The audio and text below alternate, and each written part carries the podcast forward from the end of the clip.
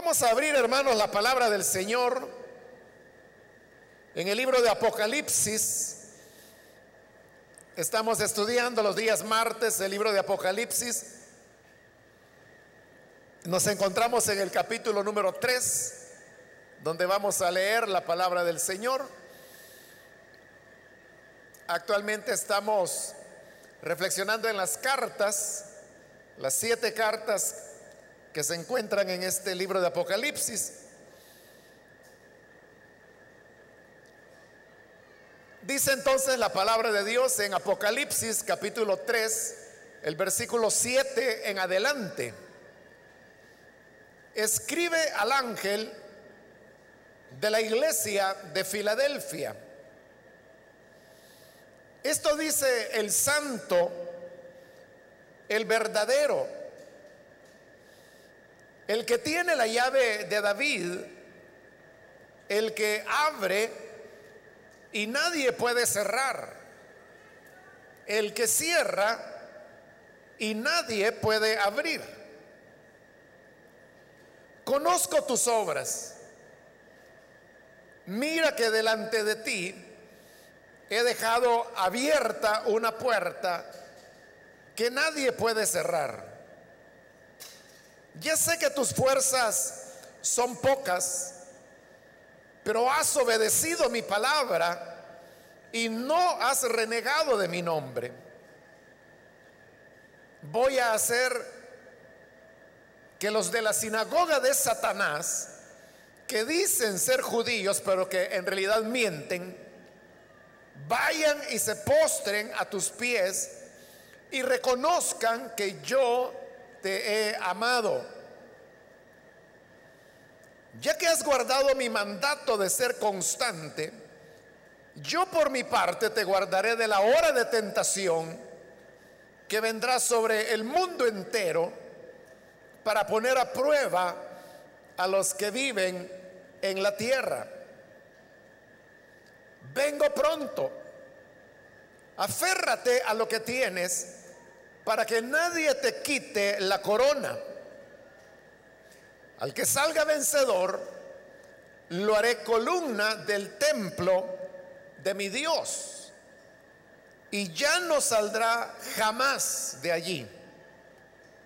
Sobre él grabaré el nombre de mi Dios y el nombre de la nueva Jerusalén, ciudad de mi Dios, la que baja del cielo de parte de mi Dios y también grabaré sobre él mi nombre nuevo.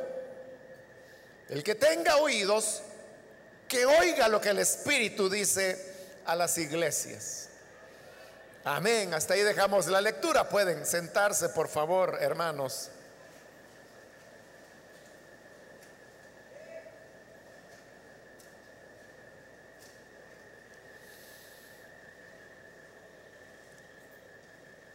Como se habrá dado cuenta usted a través de la lectura, en esta oportunidad corresponde reflexionar en esta carta a la iglesia de Filadelfia. Filadelfia era la ciudad más pequeña y también la menos importante de las siete ciudades donde están las iglesias a las cuales se les está enviando una copia de este libro de Apocalipsis. Y cuando digo que Filadelfia era una ciudad pequeña, me refiero a la población. Era realmente una ciudad con pocos pobladores y además también era una ciudad que era eh, joven, podríamos decir, si la comparamos con otras ciudades que, que ya hemos visto, porque nos hemos encontrado en los mensajes a estas iglesias que algunas de ellas estaban en ciudades que tenían hasta 1200 años de antigüedad. Pero en el caso de Filadelfia, apenas tenía como unos 150 años de haber sido fundada en el momento en que esta carta les es enviada. por supuesto para nosotros 150 años nos parece bastante tiempo, pero porque lo estamos comparando con la vida del hombre. Pero si uno lo compara en relación a la vida de las ciudades y el tiempo que éstas se pueden extender a lo largo de la historia, resulta entonces que Filadelfia era una ciudad joven. Pero no solamente era joven y pequeña, hablando poblacionalmente, sino que también desde el punto de vista político, era una ciudad que tenía muy poca importancia, o al menos era la menos importante de las siete que acá se mencionan. Filadelfia estaba ubicada en una región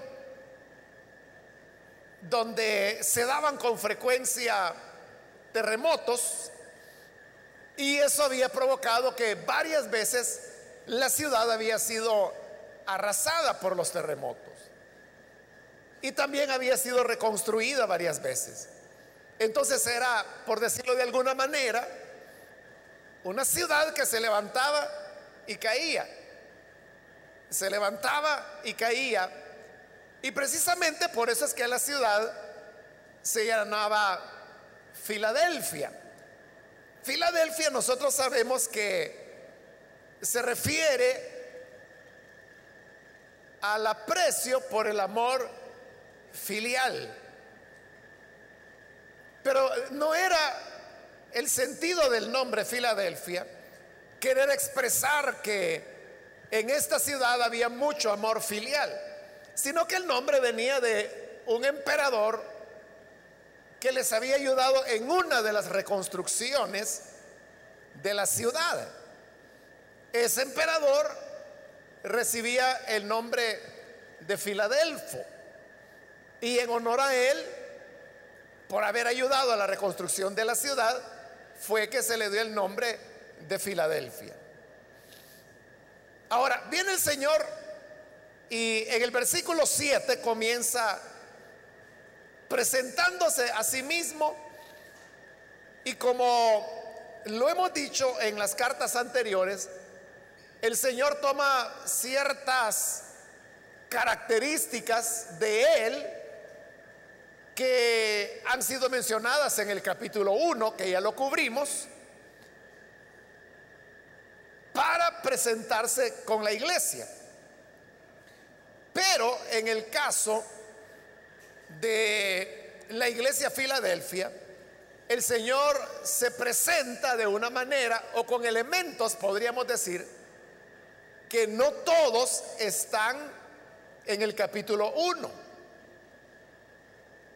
Pero además de eso, en la despedida de la carta, donde siempre hay una promesa, el Señor aquí se adelanta a algunos aspectos que vamos a ver mucho más adelante en este libro de Apocalipsis.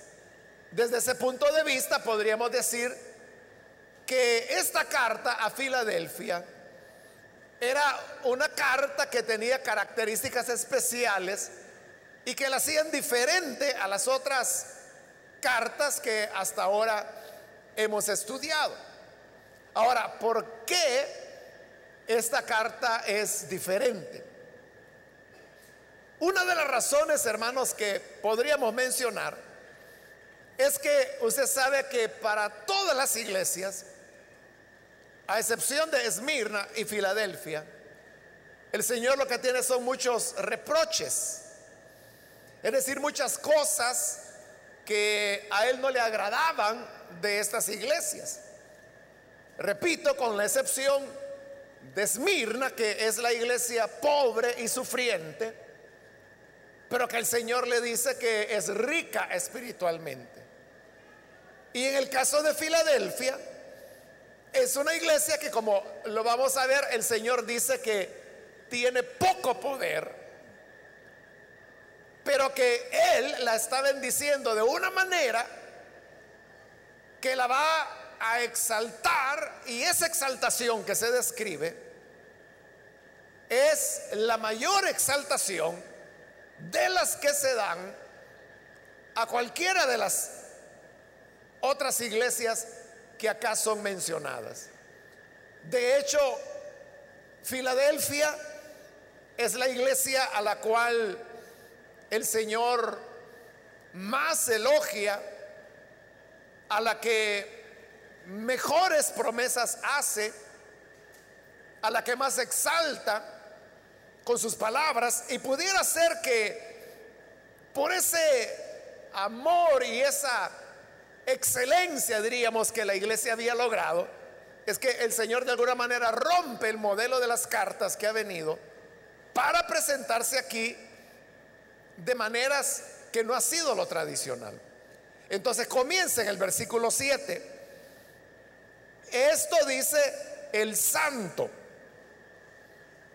Ahí, hermanos, tenemos ya un primer elemento que no ha aparecido en el capítulo 1. Y es que el Señor Jesús se hace llamar a sí mismo el santo. Y esta es la única vez en todo el libro de Apocalipsis que se utiliza el adjetivo santo para referirse al Señor Jesús. El adjetivo aparece otras veces en el libro de Apocalipsis, pero no se le atribuye a Jesús, sino que es al Padre, igual que en el resto de la Biblia. Pero aquí el Señor está tomando el atributo de el santo, que es un atributo divino, porque ya le dije que solo se le da a Dios el Padre. Obviamente que lo que se quiere destacar es la, integridad, la pureza de este Hijo de Dios, que como el capítulo 1 dice, estuvo muerto, pero ahora ha resucitado. Y al decir que Él es santo, que es un atributo de la divinidad, lo entendemos y sabemos que es porque el Señor Jesús, como lo dice Colosenses, en Él habita corporalmente la plenitud de la deidad. En otras palabras, Jesús es Dios. Y si Dios es santo, por eso es que ahora cuando Él habla, Él expresa esto, dice el santo. Y luego añade el verdadero. Verdadero es una de las características que sí se mencionaron en el capítulo 1 y referidas al Señor Jesús. Por lo tanto, el que aquí está hablando es el que es santo, el que es verdadero, y por lo tanto, si Él es verdadero, Él siempre hablará la verdad.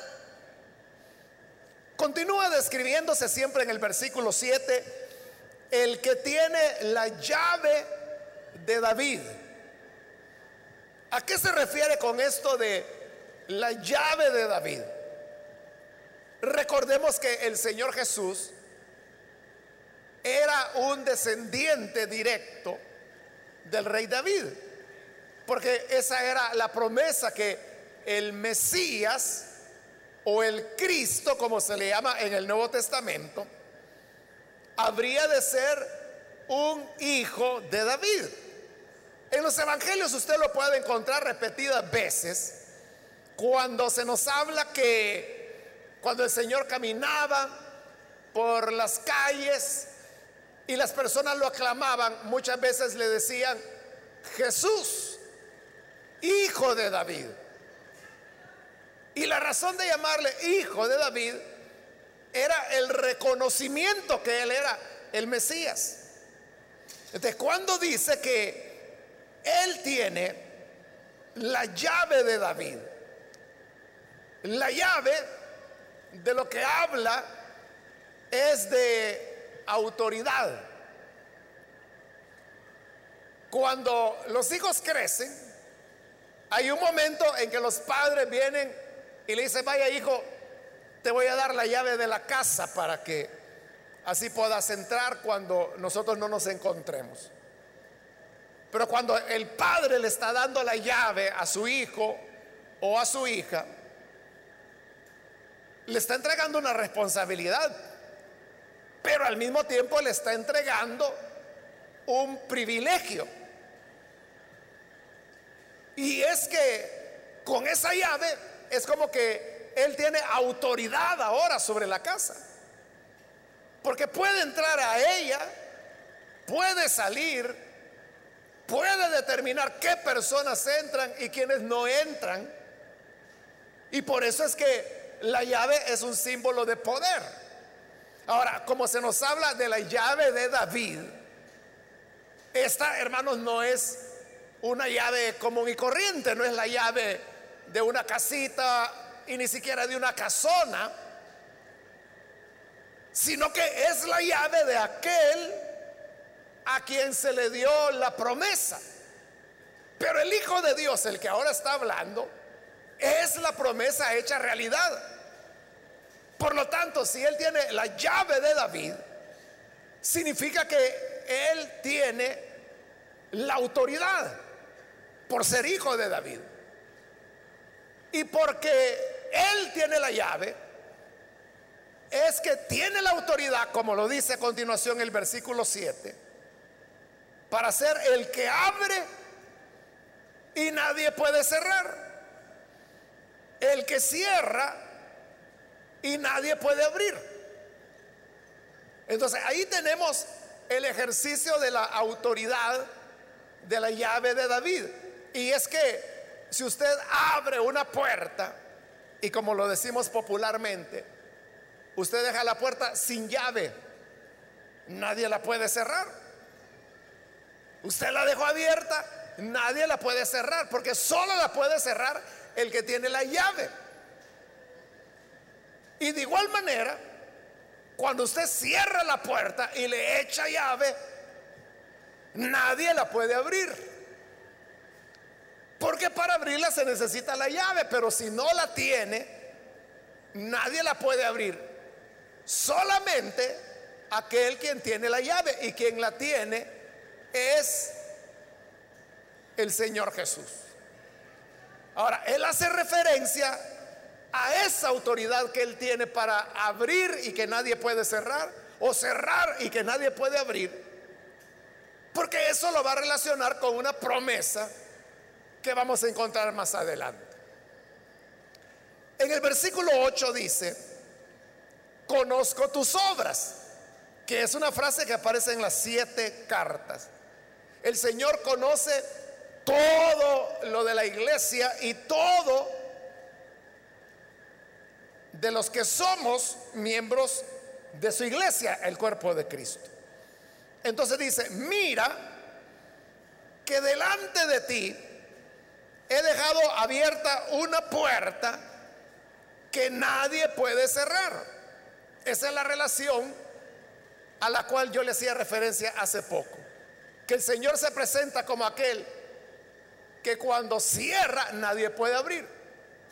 Pero que si Él abre nadie puede cerrar. Le está diciendo entonces a la iglesia que Él ha abierto una puerta para la iglesia. Y como Él la ha abierto, dice, nadie puede cerrar. ¿De qué nos habla esa puerta que el Señor ha abierto para la iglesia de Filadelfia? Realmente, hermanos, no es algo difícil de entender, ¿verdad? Hasta es una expresión que nosotros utilizamos por ejemplo, en la oración, usted le dice, Señor, por favor, ábreme las puertas. O cuando usted solicita oración, algún hermano o hermana le dice, hermano, ore por mí para que el Señor me abra puertas. Y eso es suficiente para que entendamos. Si a mí una persona me dice, mire, ore para que el Señor me abra puertas. ¿Qué significa eso que, le abra puertas? Bueno, yo lo que haría es, dependiendo quién me lo está diciendo. Si el que me lo está diciendo es un predicador, yo le entendería que el Señor le abra puertas significaría la oportunidad de poder presentar el Evangelio. Que en ese sentido lo usa Pablo en una de sus cartas, cuando dice a la iglesia, oren por nosotros, porque se nos ha abierto puerta grande y eficaz para que podamos presentar el Evangelio como debe ser. Ahí Pablo claramente está diciendo que lo que él llama una puerta abierta es la oportunidad grande y amplia de presentar el mensaje del Evangelio. Ahora, si el que me dice que ore para que el Señor le abra puertas no es un predicador, sino que es cualquier otro hermano, yo lo que pensaría es que al hablar de puertas abiertas, se está refiriendo a tener alguna oportunidad que pudiera ser laboral o de resolución de algún problema. Porque alguien puede decir, fíjese que tengo que hacer estos trámites y viera que eh, cómo me está costando. Cada vez me ponen cosas más difíciles. De si esa persona me dijera, ore para que el Señor me abra puertas, entonces yo entendería que lo que está pidiendo es que puedan darse las condiciones para que haya un camino o una manera como ese trámite que parece difícil se pueda resolver de manera satisfactoria. Entonces vea, la expresión una puerta abierta nos habla de oportunidades, nos habla de, una facilidad, la, la misma expresión puerta abierta es bastante clara porque ¿para qué sirve una puerta abierta? Para pasar por ella, ¿verdad? ¿Y para qué sirve la puerta cerrada? para que nadie pase. solo eso ya dice mucho, ¿no? una puerta abierta incluso es como una invitación para que las personas pasen adelante. Hoy que hay tiendas que utilizan puertas de vidrio y a veces son vidrios polarizados, Usted no puede ver hacia adentro por el polarizado, ¿verdad? Aunque de adentro lo están viendo a usted. la gente se puede confundir y no sabe si la puerta está abierta o está cerrada porque no puede ver hacia adentro. No sabe si adentro ya la tienda está abierta, si hay clientes, si hay movimiento, si hay quien atienda. Por eso es que en algunos negocios usted ve que recurren a poner rótulos donde dice abierto. pero si usted lee en un negocio un rótulo en la puerta que dice abierto, significa que puede entrar. Es como una invitación, es como que se le dijeran pase adelante. Entonces, ¿a qué se refería el Señor cuando le decía a la iglesia de Filadelfia,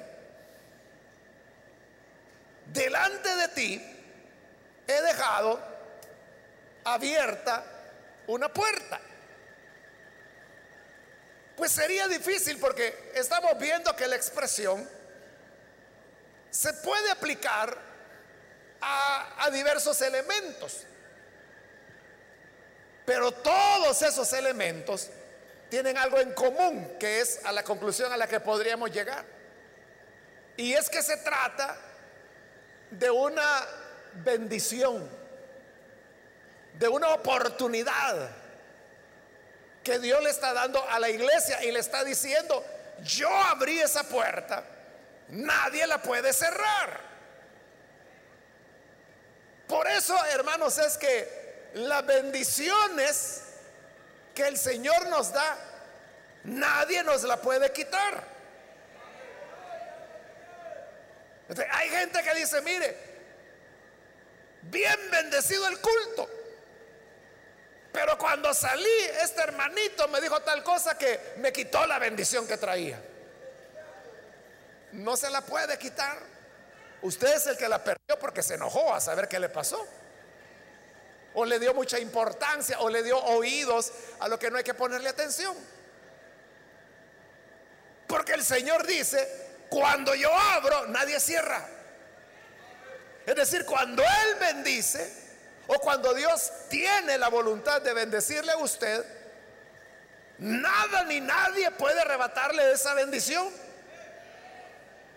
Lo que es para usted es para usted. Nadie se lo podrá quitar.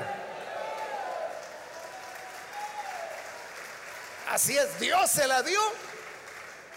Nadie puede cerrar la puerta que Él abrió. Entonces dice ahora, versículo 8 siempre, ya sé que tus fuerzas son pocas. Es decir, que esta no era una iglesia fuerte.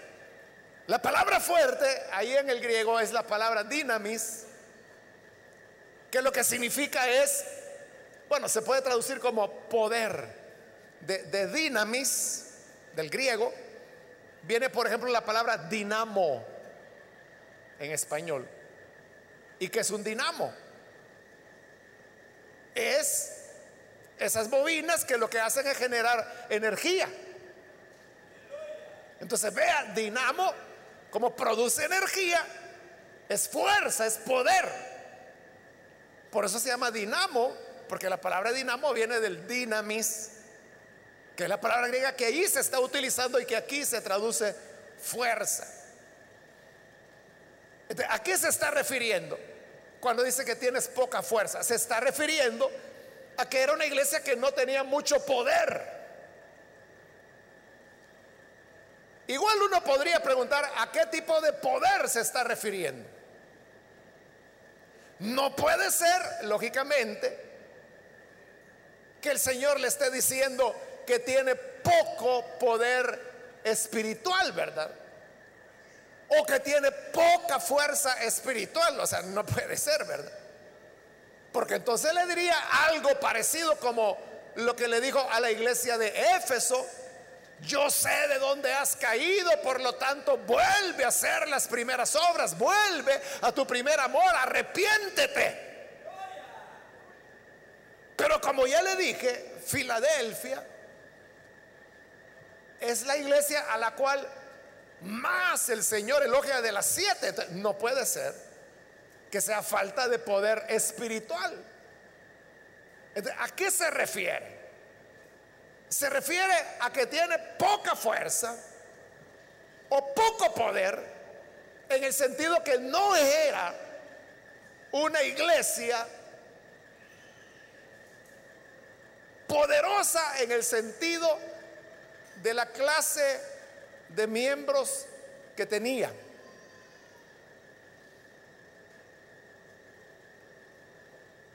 Es parecido a la iglesia de Corinto, ¿no? a la cual Pablo le escribía y le decía, véanse entre ustedes. Entre ustedes no hay nobles, no hay poderosos, no hay sabios. Y luego dice Pablo, porque el Señor a lo pobre a lo débil, a lo ignorante del mundo, escogió para avergonzar a lo que se creía fuerte, sabio o rico, ¿no?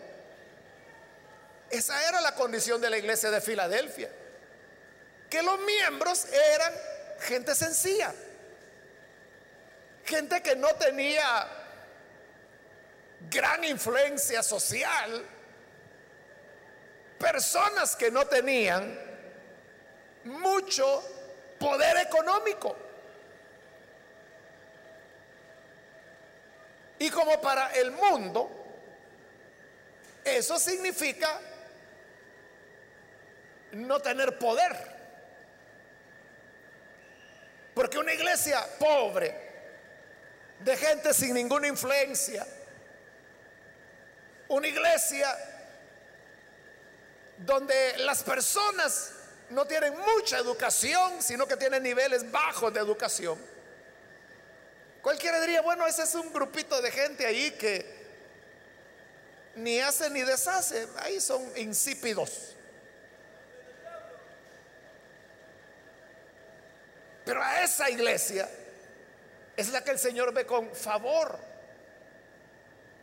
Y le dice, sé que no tienes fuerzas, que no tienes poder, que no eres influyente, pero yo he abierto una puerta para ti, que nadie la puede cerrar. Ahí otra vez se está cumpliendo lo que Pablo decía a los corintios, que Dios escogió a lo ignorante para avergonzar a los sabios, que Dios escogió al débil para avergonzar al fuerte, que Dios escogió al pobre para avergonzar al rico, a los que eran nada, a los despreciados. Dios los escogió para convertirlos en vasos de honra dentro de su casa. Eso es lo que verdaderamente importa, hermanos. Que podamos gozar del favor de Dios. Hay iglesias que dirigen su ministerio hacia clases sociales medias o altas a veces. Y, yo eso no lo critico. O sea, yo digo, está bien, alguien tiene que alcanzar a estas personas. Pero algo que es importante y que hace que eso sea bueno o sea malo es cuál es la intención de alcanzarlas. Si la intención de alcanzar las capas medias o altas es tener mucho dinero, esa es una mala motivación. Y desde ese punto de vista es malo ese esfuerzo, ¿no? Pero si alguien lo hace con sinceridad y dice, no, es que estas personas, aunque pertenezcan a la clase alta y aunque sean profesionales y aunque tengan sus comodidades, son personas que tienen necesidad espiritual, hay que alcanzarlo, necesitan del Salvador también. estas personas que lo hacen con sinceridad, lo están haciendo bien. Entonces, no es tanto lo que se hace, sino que, ¿qué nos motiva a hacer lo que estamos haciendo? Una iglesia puede tener muchos recursos económicos, pero aún así necesitará de la bendición de Dios. Si no tiene la bendición de Dios, no podrá permanecer como iglesia de Dios. Por el contrario, una iglesia puede ser como Filadelfia, que tiene poco poder, pocas fuerzas. Apenas los hermanitos han logrado ponerle unas tres láminas al techo. Todavía tienen una parte sin cubrir. Tienen poco poder. Pero cuando el Señor les da una puerta de oportunidad, nadie se las puede quitar. Amén. Qué bueno es el Señor, hermanos.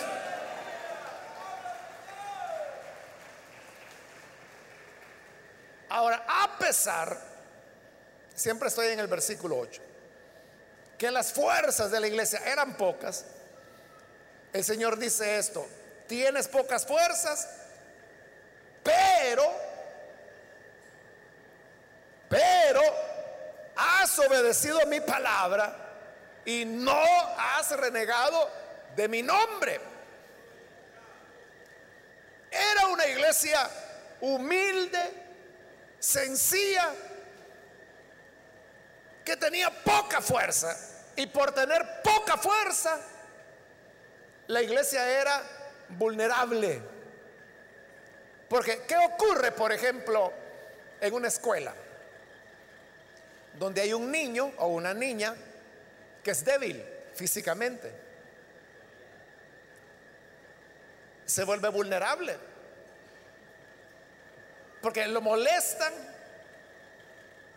lo acosan, le hacen de todo, le ponen apodos y como es débil no puede defenderse. Pero si en esa escuela hubiera un muchachito o una muchachita que son así mero doble, ¿verdad? Aunque son niños, ¿quién les va a decir algo?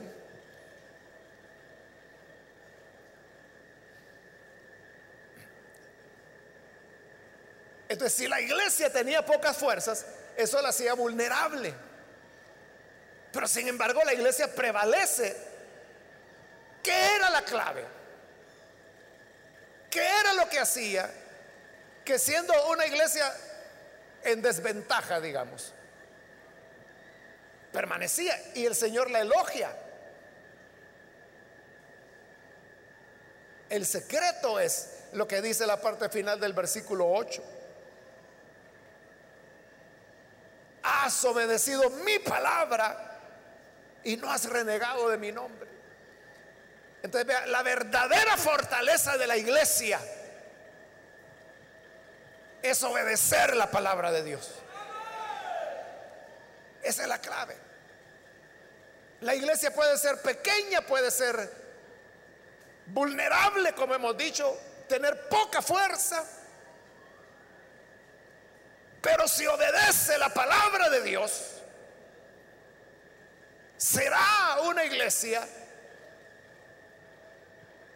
que no podrá ser derrotada. Nuestra fuerza, nuestra verdadera fuerza es la palabra de Dios. Y el no renegar de su nombre. ¿Qué sería renegar del nombre de Jesús? Renegar del nombre de Jesús sería que cuando nos enfrentamos a las dificultades por creer al Evangelio, la gente se puede echar atrás y puede decir, no, si así es la cosa, yo no vuelvo a la iglesia. No, yo, yo para estar recibiendo palo, no, para eso mejor me quedo en mi casa. Eso es renegar del nombre del Señor. Eso sí puede vencer a la iglesia. Lo que no le vence es cuando la iglesia permanece obedeciendo la palabra y que no reniega. Y puede ser débil, puede ser de poca fuerza. Pero si no reniega del Señor, aquel que tiene la llave de David le dice, yo abriré una puerta será para ti y nadie la podrá cerrar. Entonces, lo que nosotros tenemos que buscar, hermano, no son palancas. Lo que tenemos que buscar no es eh, gente poderosa o influyente. Lo que tenemos que buscar es la obediencia a la palabra de Dios. Y no renegar del nombre del Señor. Es que ahí está toda la fortaleza. Y lo que estoy diciendo de la iglesia se refiere también individualmente a cada uno de nosotros. Solo hay una cosa que lo puede vencer a usted como creyente. Y es la desobediencia a la palabra. O que reniegue del nombre del Señor. Pero si usted obedece a la palabra, nada lo va a mover, nada lo va a derrotar. Y usted podrá decir, es que vea, mis vecinos son malcriados. Ahí donde yo trabajo, solo gente vulgar hay. Donde voy a estudiar, mire, todos los profesores son ateos. Puede ser las condiciones que sean pero si tú obedeces la palabra del Señor, nada te hará retroceder. Nadie podrá derrotarte. Porque el Señor está de tu lado. Por eso dice el versículo 9, voy a hacer que los de la sinagoga de Satanás, que dicen ser judíos, pero en realidad mienten. Ya en cartas anteriores encontramos la expresión sinagoga de Satanás. Y es una expresión que el Señor usa para referirse a los judíos que se reunían en las sinagogas, pero que eran contrarios a la expansión de la fe del Evangelio. Ya hemos visto casos en los cuales, en cartas anteriores, donde las sinagogas se aliaban con los romanos para perseguir a la iglesia. Por eso el Señor le llama sinagoga de Satanás. Aquí no se nos describe qué era lo que hacía, pero obviamente alguna oposición o mucha oposición presentaba la sinagoga local. Al punto que el Señor la llama sinagoga de Satanás. Y agrega que dicen ser judíos, pero en realidad mienten.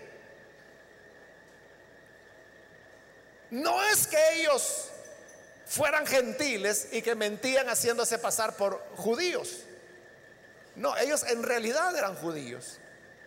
Verdaderamente eran israelitas. Pero ¿por qué el Señor entonces está diciendo que, que mienten?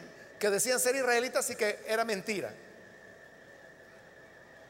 Porque como lo dice Pablo en su carta a los romanos, no todo israelita es israelita. Y uno diría, bueno, ¿cómo es eso? Que no todo israelita es israelita y no está diciendo que es israelita, pues. Pero luego Pablo explica y dice, es que no es israelita el que lo es de nacimiento, sino que es israelita el que tiene fe y cree en el Señor. ellos sin duda eran descendientes de Abraham en la sangre, eran judíos, pero en la práctica eran contrarios a la obra de Dios, que era la iglesia.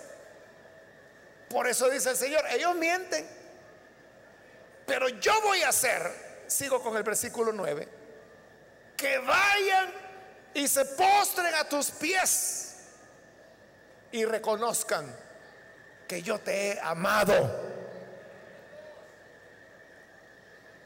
Entonces vea, esa, esa idea de que, que se postren ante ti, el Señor la usa porque en el judaísmo esa era una idea muy frecuente. Y es que el judío creía que los gentiles un día llegarían y se arrodillarían delante de ellos. Se postrarían delante, los gentiles delante de los judíos. Pero el Señor aquí le está dando vuelta al asunto. Porque está diciendo a ellos que dicen ser judíos y que lo eran sanguíneamente, pero no en la práctica. Haré que vayan y se postren a tus pies es lo inverso de lo que ellos esperaban. Como judíos esperaban que los gentiles se postraran ante ellos, pero el Señor dice, no, ellos son los que van a venir a postrarse a tus pies. Y haré que reconozcan que yo te he amado. Eso es bien importante porque ahí el Señor está diciendo claramente cuál es su verdadero pueblo. Su verdadero pueblo es el que cree, el que le obedece. La iglesia es ahora el pueblo del Señor. Y los judíos que se oponen al Evangelio van a tener que venir y postrarse y reconocer que el Dios de Israel ha amado a la iglesia. ¿Cuántos son iglesia del Señor acá? Entonces, si usted es iglesia, él le ha amado y le ha exaltado. Y no importa que sea débil, que tenga poca fuerza. El Señor exalta a quien Él quiere exaltar. Versículo 10. Ya que has guardado mi mandato de ser constante, yo por mi parte te guardaré de la hora de tentación que vendrá sobre el mundo entero para poner a prueba a los que viven en la tierra. Normalmente la escritura cuando habla de los que viven en la tierra, y principalmente en este libro de Apocalipsis, se refiere a los incrédulos. Y dice que viene una hora de la prueba para la tierra, pero que el Señor va a guardar a la iglesia. Eso se puede interpretar de dos maneras. Una es que la hora de la prueba que viene es lo que el Señor Jesús llamó la gran tribulación, que es el nombre que él le dio en Mateo capítulo 24. Y que el Señor está prometiendo que va a guardar a la iglesia de esa hora de tribulación, de la gran tribulación. Y otra interpretación sería que Él se está refiriendo a las pruebas o dificultades de la vida diaria. No necesariamente tenemos que escoger una u otra interpretación. Si usted quiere, quédese con las dos. Pero la verdad no cambia. Y es que lo que el Señor está diciendo es que si nosotros guardamos su palabra, Él nos guardará a nosotros. De la tribulación, de las dificultades, de lo que usted quiera. La clave entonces es guardar la palabra. Y como dice ahí, ser constante. Eso es lo que el Señor demanda de nosotros, constancia en la vida cristiana. Que no seamos fluctuantes, que no somos de los que por rato vamos, por rato vamos, pero de regreso. Luego ahí viene otra vez, ahí se va otra vez, como las olas del mar, como dice la carta de Santiago. Constancia, permanencia. Es que hay que estar en lo que uno está, hermano. Si usted ha decidido seguir al Señor, sígalo. Pero sígalo bien. Si ha decidido abrazar el Evangelio, sea constante. No sea aragán, no sea cobarde. No hay que ser flojos, hay que ser constantes. Vendrán dificultades. Lo van a criticar, lo van a señalar. Siempre habrá sinagoga de Satanás. Podrá llegar a tener pocas fuerzas, pero constante siempre. Versículo 11. Vengo pronto.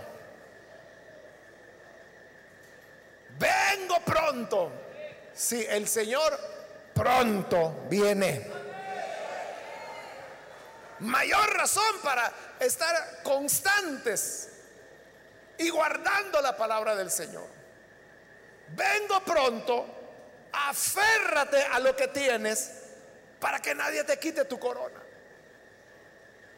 Igual que lo ha hecho con una carta anterior. El Señor lo que está diciendo es, mira, lo que tienes, agárralo bien agárralo bien, que nadie te lo quite. Es decir, Dios no nos pide más de lo que usted ya tiene. Pero lo que tiene, Él quiere que lo agarre bien. Que nadie se lo vaya a quitar, que nadie vaya a arrebatárselo, porque si se lo arrebatan, perderá su corona. Pero si lo retiene, retendrá su corona delante de Dios. La corona es un galardón. No tiene que ver con la salvación, es un galardón. Los galardones dependen de las obras del creyente. La salvación usted sabe que es por gracia, no por obra. La salvación no depende de las obras. Los galardones sí si perseveramos y somos constantes en hacer bien, tendrá galardón, la corona al final. Pero si retrocedemos, perderemos la corona. Por eso él dice, aférrate a lo que tienes, para que nadie te quite la corona.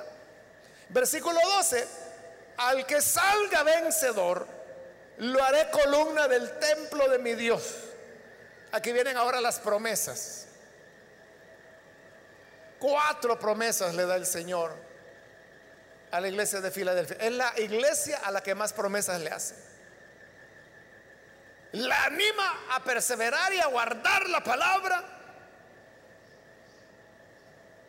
Y si sale vencedor, bendición número uno, lo haré columna en el templo de mi Dios. Recuerde que en el templo de Salomón había dos columnas a la entrada del templo,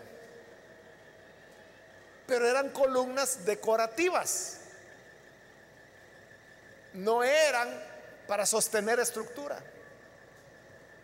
Por eso es que eran columnas hermosamente labradas, con capiteles grandes, porque era una obra artística. El Señor promete hacernos columnas dentro de su templo, como las columnas que Salomón mandó hacer en el templo. Esa es la promesa número uno. Promesa número dos. Sobre él grabaré el nombre de mi Dios. Es decir, que él promete que vamos a llevar grabado el nombre de Dios. Y eso de llevar el nombre grabado habla de pertenencia. Por eso ha dicho, lo haré columna y jamás saldrá de allí. El que es declarado hijo de Dios, hija de Dios, será para siempre. Porque dice, grabaré el nombre de Dios en esa persona. Es parecido, hermano, a los ganaderos que marcan a las reses. Entonces la gente ya sabe que ese sello que esa res tiene nos indica que es propiedad de tal ganadero. Entonces, llevar marcado el nombre de Dios en nosotros significa que somos propiedad de Dios. Tercera bendición.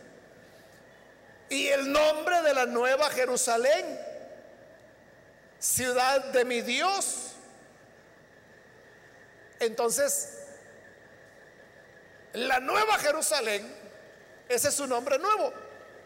Siempre se ha llamado Jerusalén. Pero ahora el Señor ha prometido una nueva Jerusalén el nombre de la nueva Jerusalén también estará inscrito en nosotros. La que baja del cielo. Y por eso yo le decía que se adelanta, porque es hasta en el capítulo 21 de este libro de Apocalipsis, donde se nos dice que la nueva Jerusalén desciende del cielo, viene a la tierra. Por eso yo le decía, en esta carta, el Señor rompe el molde, digamos, de las cartas anteriores, se prolonga o se extiende hacia adelante en el libro y toma la figura de la ciudad, la nueva Jerusalén que baja del cielo. Y cuatro, también grabaré sobre él mi nombre nuevo. Es decir, el nombre nuevo del Señor Jesús. Si uno pregunta, ¿cuál es ese nombre nuevo? Bueno, algunos han dicho que es el nombre Jesucristo, que está formado por, por dos nombres en realidad, ¿verdad? Jesús, que es el nombre humano, digamos, que Jesús recibió, y Cristo, que significa ungido, que es el Mesías. Entonces, al unirse forma Jesucristo. Esa es una idea. Pero otros dicen que hay un nombre del Señor que todavía no nos ha sido revelado. Porque recuerde que en la Biblia los nombres no son caprichosos, ni son, ah, es que este nombre suena bonito, pongámosle así.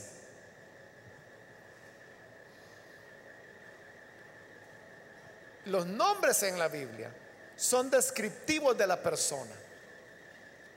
Si el Señor Jesús recibirá un nombre nuevo, sería un nombre que describe al Señor ahora en su glorificación. Pero sea cual sea el nombre, para el que persevere, el Señor lo inscribirá en nosotros. No solo seremos propiedad de Dios, seremos propiedad de la Nueva Jerusalén y propiedad del Señor Jesús. O sea, triplemente asegurados. Y finaliza, como terminan todas las cartas en el versículo 13, el que tenga oídos, que oiga lo que el Espíritu dice a las iglesias. Como diciendo, el que entendió, póngalo en práctica. Si tienes oídos para oír, oye y aplica estas verdades. ¿Y cuáles son las verdades? Que no importa cuál sea nuestra condición humana, cuando el Señor nos abre una puerta de oportunidad, nadie la puede cerrar. El diablo tratará de cerrarla. Los hombres egoístas tratarán de cerrarla. Los envidiosos van a tratar de cerrarle la puerta. Pero el Señor dice, yo he abierto una puerta y nadie podrá cerrarla. Lo que Dios quiere darte a ti, nadie te lo podrá quitar. Pero tú retén, aférrate de lo que tienes. Es todo lo que Dios te pide. Que lo que tienes, agárrate bien de eso, no lo sueltes. Y entonces el Señor te entregará su nombre nuevo. Amén. Vamos a orar, vamos a cerrar nuestros ojos. Señor, gracias te damos por las personas que han pasado y por aquellos que a través de televisión o a través de las emisoras de radio están abriendo sus corazones para creer en ti. Te pido, Padre, que les alcances con tu gracia. Que hagas de ellos nuevos hombres, nuevas criaturas. Que no vaya, Señor, a faltar tu gracia que nos toma como propiedad tuya. Ayúdanos a todos para aferrarnos a lo que tenemos, para que nadie arrebate nuestra corona, que podamos retenerla hasta el fin. Y no importa las dificultades, la hora de la prueba que habrá de venir, tú nos guardarás, pues es la promesa que has dado. A ti, Señor, te damos las gracias por Jesucristo nuestro Salvador. Amén.